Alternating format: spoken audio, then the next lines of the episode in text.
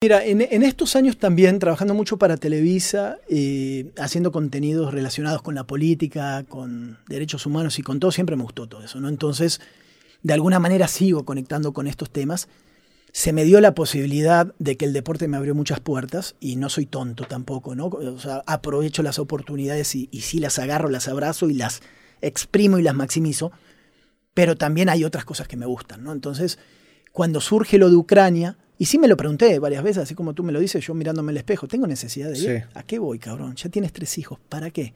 Y si te matan, ¿qué va a pasar? Pero había, y lo hablé con mi esposa, y me dijo, dale, dale, dale. Eso también creo que se valora mucho en una pareja, ¿no? Que creo que también te ven esta parte de, de que te hace estar más vivo, disfrutas ciertas cosas, como que te, te contagia de otra manera. Y si no fuera por otra situación que ocurrió, que esa sí me la guardo, eh, hubiese estado en Ucrania. Pero porque me gusta, porque creo que me gusta contar historias, porque hay otras maneras, y porque me, quedé con un bichito, y esto lo cuento porque sé que igual el otro no lo va a hacer, güey, eh, que es esto de antes ser muy analógico en las guerras. O sea, me tocó una, una época muy analógica, muy de las cámaras grandes, de los cassettes. Sí, mira, justo una, de una de las fotos que te quería compartir es, creo que tú haciendo la, ahorita vemos esto, pero esta, la planeación que tú haces, aquí, aquí te pones en the caption a la gente que nos está escuchando. Sí, Estuve viendo una libreta con un mapa que dice, cuando cumplas tu sueño te darás cuenta que es solo un escalón. Y aquí estabas en el 2003 preparando mi primera cobertura de guerra como, como entró Irak. Sí. Aquí literalmente estabas con un mapa impreso viendo cómo le ibas a hacer, ¿no? Con una camiseta con una carita feliz que dices tres. O sea, totalmente, ahí tengo 25 años, imprimí unas cosas con la tecnología de ese momento con un mapa super X, ¿no? Con tres puntos de referencia, no, Bagdad, eh, no sé quién era la otra, Nayaf y otra ciudad, listo, a la chingada. O sea, sé que está Jordania y que voy a aterrizar en Jordania y Jordania me paso en tierra. Esto es lo que sabía. Pero así entra a todos los países. O sea, casi todos fueron con mapas impresos. Ahora, para Ucrania, volvió a hacer lo mismo. O sea, finalmente es, es como que alguien te diga, güey, este es tu estudio. ¿Y por qué tienes un más estudio? Es tu forma de trabajar, es la forma en la que aprendiste. A ver, cabrón. sobre la base está también la perfección de ciertas cosas, ¿no? Yo necesito un mapa, imprimir, ver dónde están los países, por dónde entro, cómo está, y después le vas mejorando, ¿no? Ciertas cuestiones. Eh, pero me parece que la base es esa, como tú puedes hacer las cosas. Y eso sí, el de la derecha era porque tiempo atrás habían matado a un fotógrafo en, uno de los hoteles donde iba a ir y por eso estaba esa imagen que se volvió emblemática de José Couso, de un, fotógrafo español.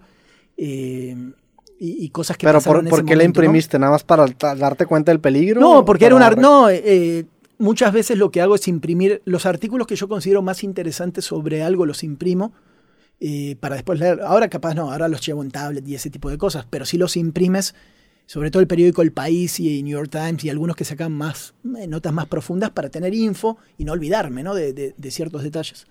¿Cuánto, dura esta etapa de planeación? O sea, en su momento ahí cuánto duró y cuánto duraba normalmente. Em, sí, sí me lleva. Por ejemplo, el tema de el, de Ucrania ya lo traía yo, ya lo traía.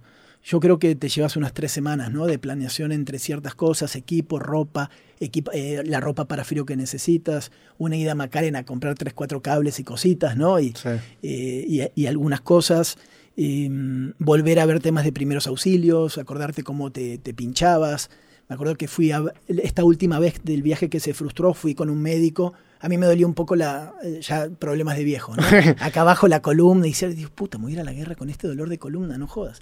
Entonces me fui a la farmacia, me inyecté, volví con un doctor para que me vuelva a, recordar cómo yo me podía inyectar, todas estas cosas, ¿no? De, ser autosuficiente por sí, por si pasa algo grave. Tienes que estar ahí en el momento de, no te puedes quedar duro de la espalda en medio de las ruinas, ¿no? Tienes que avanzar. Todo este tienes que, volver a inyectar y este tipo de cosas. Son dos, tres semanas, son dos, tres semanas para planearlo en el mejor de los casos y si no, pues te lanzas y, va, ¿no? Pero no te puede faltar después cuando estás allá tarjetas, eh, adaptadores tonterías como adaptadores. Ahora que los celulares son tan... Está entre el formato del iPhone y el Android con este... Sí, las diferencias de conectores. Los conectores, o, para un audífono y las entradas. Las entradas porque va, el, audífono hay que ponerle el adaptador porque no todo es Bluetooth. Esas pendejadas, en un momento así allá, pues no tienes una tienda. Se chingó. Entonces ahí sí la puedes pasar mal, ¿no? Entonces te llevas dos, tres cosas de más y aprendes sobre la marcha, ¿no? Sobre, sobre errores que te pasan. Pero bueno, esta fue la primera, uh, esta foto, no sabía que estaba todo esto en redes sociales. ¿Ay, qué estabas pensando?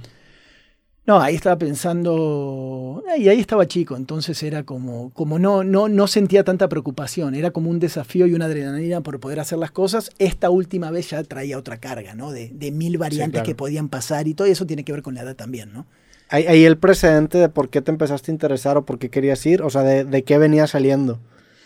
Em, en esa parte no, también me, dedicaba a otras cuestiones, hice dos, tres cursos de, corresponsal de guerra. Y, mm, sí, me, acuerdo cómo platicaste. Sí, y me picó el bichito ahí con, gente que conocí, tuve esas generaciones muy buenas de, corresponsales que habían participado del curso y me quise animar con un grupo de amigos, con Juan, con Klaus, con los que te mencionaba, y, nos, nos, animamos a eso. ¿no? Me parece que para cualquiera, si alguien está escuchando esto y dice, ¿sabes qué? Yo me quisiera lanzar a Ucrania, yo le diría que sí ¿no? O sea, nunca le pondría el miedo de decir, no, pero ¿qué? ¿Y cómo vas a hacer? Y si tú te sientes preparado y crees que tienes las herramientas, hazlo, ¿no? Finalmente. Ahora hay mucha tecnología, como tú dices, para poder contar una historia. El tema es que tienes que estar preparado, sobre todo para, para la cabecita, ¿no? Para que cuando veas a alguien muerto sepas cómo reaccionar, para que cuando vuelvas a casa sepas qué hacer y, y para que puedas contar la historia de la mejor manera. Si vas hasta allí y no cuentas bien la historia, pues ¿a qué fuiste? Claro. A turistear. Pues no, entonces tienes que saber hacer bien las cosas para, para poder contar la historia. Pero ¿cómo dirías que, debería ser ese primer paso? Primero que empieza a documentar dentro de tu país o de... O sea, o sea lo primero que tú tienes, si tú vas a ir a, Ucrania, por ejemplo, primero es que vas a definir qué es lo que vas a contar. Eh, una vez que tú sabes qué es lo que quieres, es qué tecnología vas a usar, qué eres bueno haciendo. ¿Vas a ir nada más con un celular? Pues no te lo recomiendo, ¿no? O sea, el celular tiene límites también, ¿no? Entonces me parece que tienes que tener cierta capacidad de una grabación en cuestión fotográfica o en estas cosas con micrófonos, con, con GoPros y con cámaras para poder grabar y después saber todo dónde vas a publicar eso, qué impacto va a tener y cómo lo vas a utilizar. Para que en el momento de tus dudas sepa lo que estás haciendo. Porque cuando estés allá entre los tiros te vas a estar preguntando, ¿qué carajo estoy haciendo acá?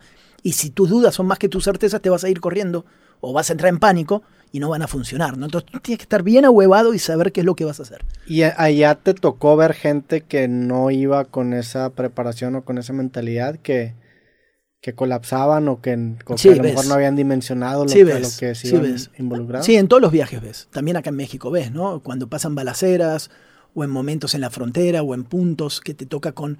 Tal vez el periodista en México no obligadamente tiene que estar preparado. Ahora ya pasaron muchos años y ya es más común pero no obligadamente tienes que estar preparado a ser un periodista para una zona de conflicto, ¿no? Entonces no llegas con esa preparación. Acá en México y en muchos países te toca una balacera siendo un periodista normal. Y puta, no estás preparado, no sabes cómo reaccionar, no sabes ni cómo tirarte al piso, no sabes si tienes que grabar o no grabar, si tienes que gritar o no gritar, eh, cómo enfocar con la cámara, qué cosas sacar, cuántos segundos son válidos para que el documento valga la pena. Entonces todas esas cosas te la da la experiencia con la adrenalina funcionando. Claro con la manito, ¿no? No sé si te pasa cuando estás con adrenalina, o te tiembla la mano, o te tiembla el pie, o te tiembla algo, ¿no? Todas esas cosas las tienes que conocer. Sí, claro, y, más allá que tu vida es realmente... No, y más que estás en peligro, o estás con más gente, o más gente depende de ti, porque tú te friqueas al lado. Había, no hay, pero sí nos pasó en otro video de los que tenía por ahí. Eh, si tú te friqueas al lado de la persona, pues la persona te va a tener que rescatar, ¿no? Si tú estábamos en esa que corrimos con la cámara apagada, lo que te mostraba, con la cámara abajo. Pero a lo que voy es que en el momento que decidíamos cruzar entre las calles, que nos te disparan, si uno se pone loco o tal, pues arrastra a todos los demás. Si, si yo me hago bolita y empiezo a temblar porque me, me bloqueo, pues mis amigos no me van a dejar me van a arrastrar y ahí me van a matar a ti, los, a ellos, a todos, ¿no? Entonces por eso es muy importante no flaquear, güey. Sí, me, comentaba la vez pasada que te gustaba ir solo justamente por lo mismo, ¿no? Es que sí. A ver, dime tú, cuando llegamos, ¿te acuerdas, no? Después de dos años que, que, que has trabajado en un montón de entrevistas, te dije, bueno, ¿cuánto es tu crew? ¿Con cuánta gente viajas? Tú. Ahorita con una persona. ¿Qué parecería? ¿Que viajas con cuántas? Sí, con más, obviamente. La gente que dice, no, Roberto Martínez. Puta, trae un crew de mucha gente. De llegar un camión que lo maquilla, que le pone, que le arma. Y no, llega el chico este, ¿no? Con uno, acomoda y todo. ¿Por qué? Pues digo, porque mi forma de trabajar es también muy individualista. Incluso a veces viajo solo y también eh, puedo grabar el podcast así, pero porque siento que más gente entorpece mi proceso. Ahí está. Es exactamente lo mismo, ¿no? Tú tienes, ¿cuántas maletas tienes para tu equipo? Media maleta. Ahí está, güey. O sea, media maleta. No son dos maletas de racks. Estos racks, viste, que son de los Pelican y todos estos, ¿no? Que es una prueba de todo. Pues no, viaja con tu maleta, bien, una maleta bien, con todas las cosas, y, con eso eres autosuficiente. ¿Qué pasa? Si tú te olvidaste el cable, te lo olvidaste tú. Sí, sí. Nadie más, ¿no?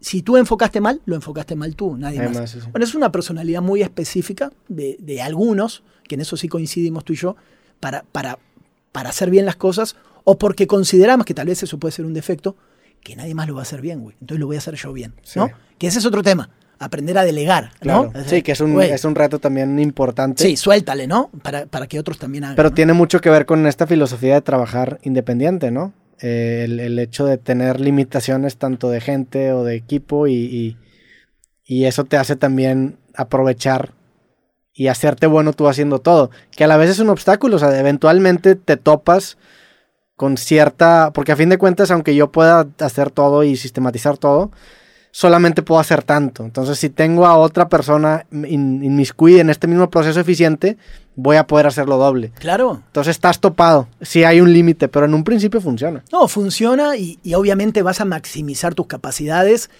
y el talento sobresale finalmente, ¿no?